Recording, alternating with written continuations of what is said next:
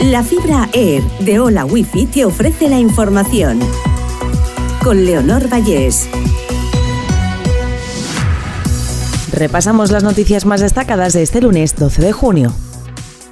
Ucrania anuncia sus primeras victorias de la contraofensiva. Aseguran que han recuperado dos pequeñas aldeas de Donetsk cercanas a Zaporilla. En esta operación el ejército ucraniano habría capturado a seis soldados rusos, el mismo día que se ha informado de un intercambio de prisioneros. Han quedado libres casi un centenar de cada bando que ya están en casa. La Unión Europea ofrece apuntalar el rescate económico de Túnez a cambio de contener la avalancha de pateras.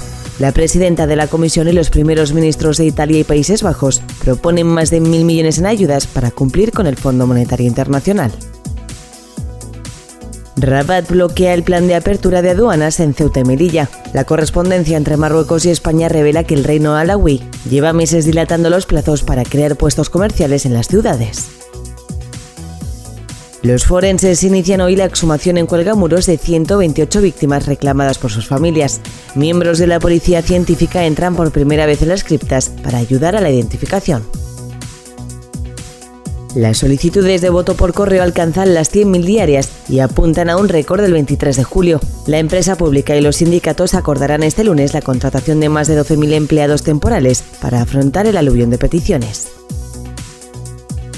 El boom de las renovables impulsa el mercado de trabajo en el sector energético y eleva los salarios. Tener formación y experiencia en el campo de la solar y la eólica es una garantía de empleo para ingenieros, instaladores y expertos en regulación.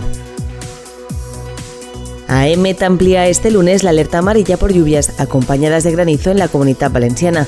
La Agencia Estatal de Meteorología prevé chubascos y lluvias localmente fuertes en el interior de Valencia y Castellón.